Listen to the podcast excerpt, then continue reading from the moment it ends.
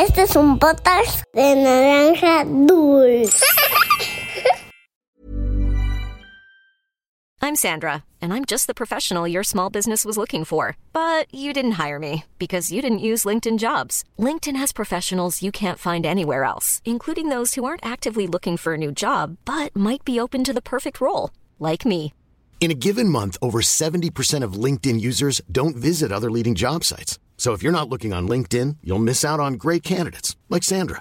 Start hiring professionals like a professional. Post your free job on linkedin.com/people slash people today.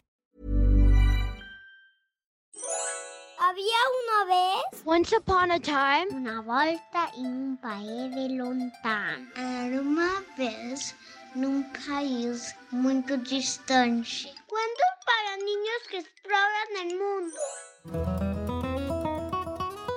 Hola niñas y niños, yo soy Manu. Hoy les voy a contar el cuento del ratón de campo y el ratón de ciudad. Este cuento es de dos primos ratones y nos enseña las cosas buenas y las dificultades de vivir en la emocionante ciudad, así como en el tranquilo campo.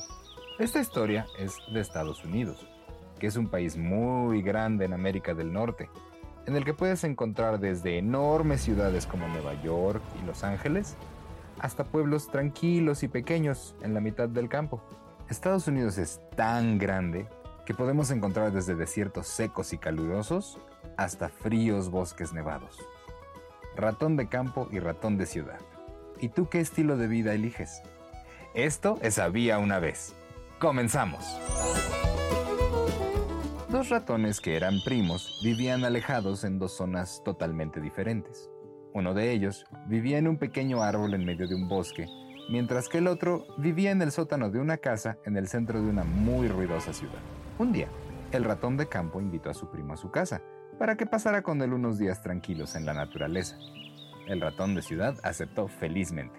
Pero el ratón de ciudad, nada más al llegar a la casa de su primo, no hizo más que quejarse. ¿Por qué tienes una casa tan pequeña? dijo el ratón de ciudad. No sé cómo puedes vivir en un lugar así, primo.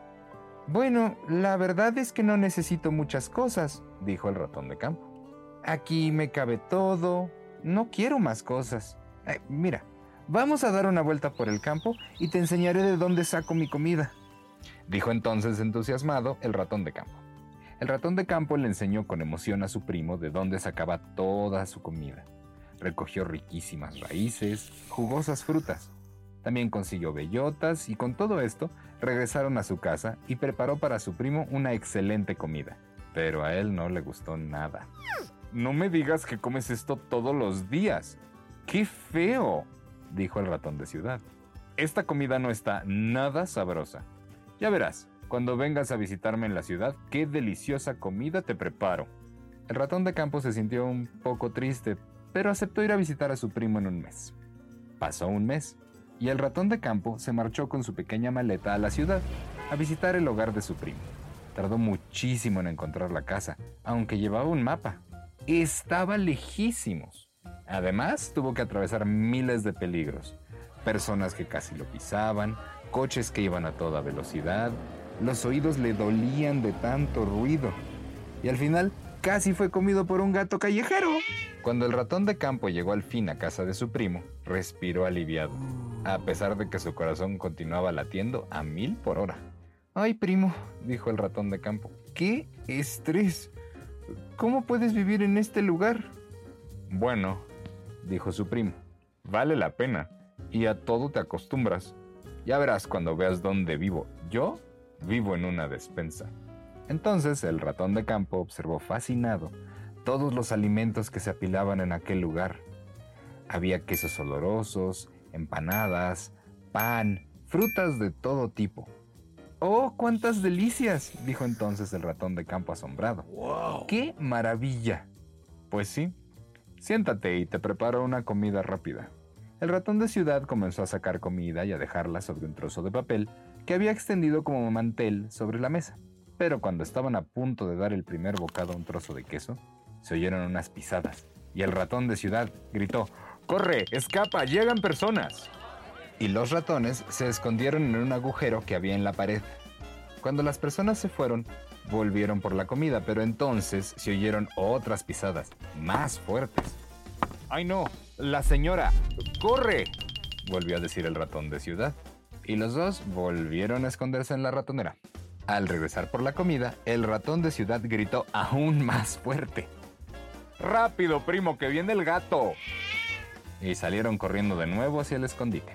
El ratón de campo, cansado, dijo, eh, Mira, primo, me gusta mucho tu casa.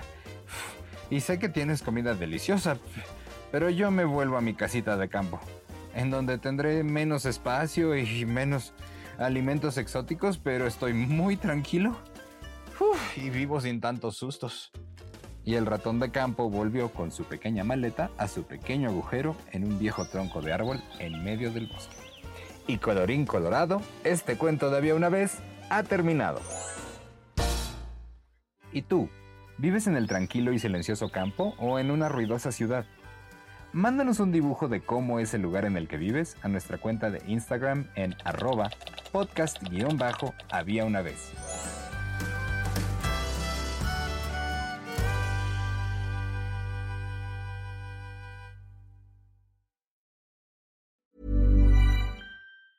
Mom deserves the best, and there's no better place to shop for Mother's Day than Whole Foods Market. They're your destination for unbeatable savings, from premium gifts to show-stopping flowers and irresistible desserts. Start by saving 33% with Prime on all body care and candles. Then get a 15-stem bunch of tulips for just $9.99 each with Prime. Round out Mom's menu with festive rosé, irresistible berry chantilly cake, and more special treats. Come celebrate Mother's Day at Whole Foods Market.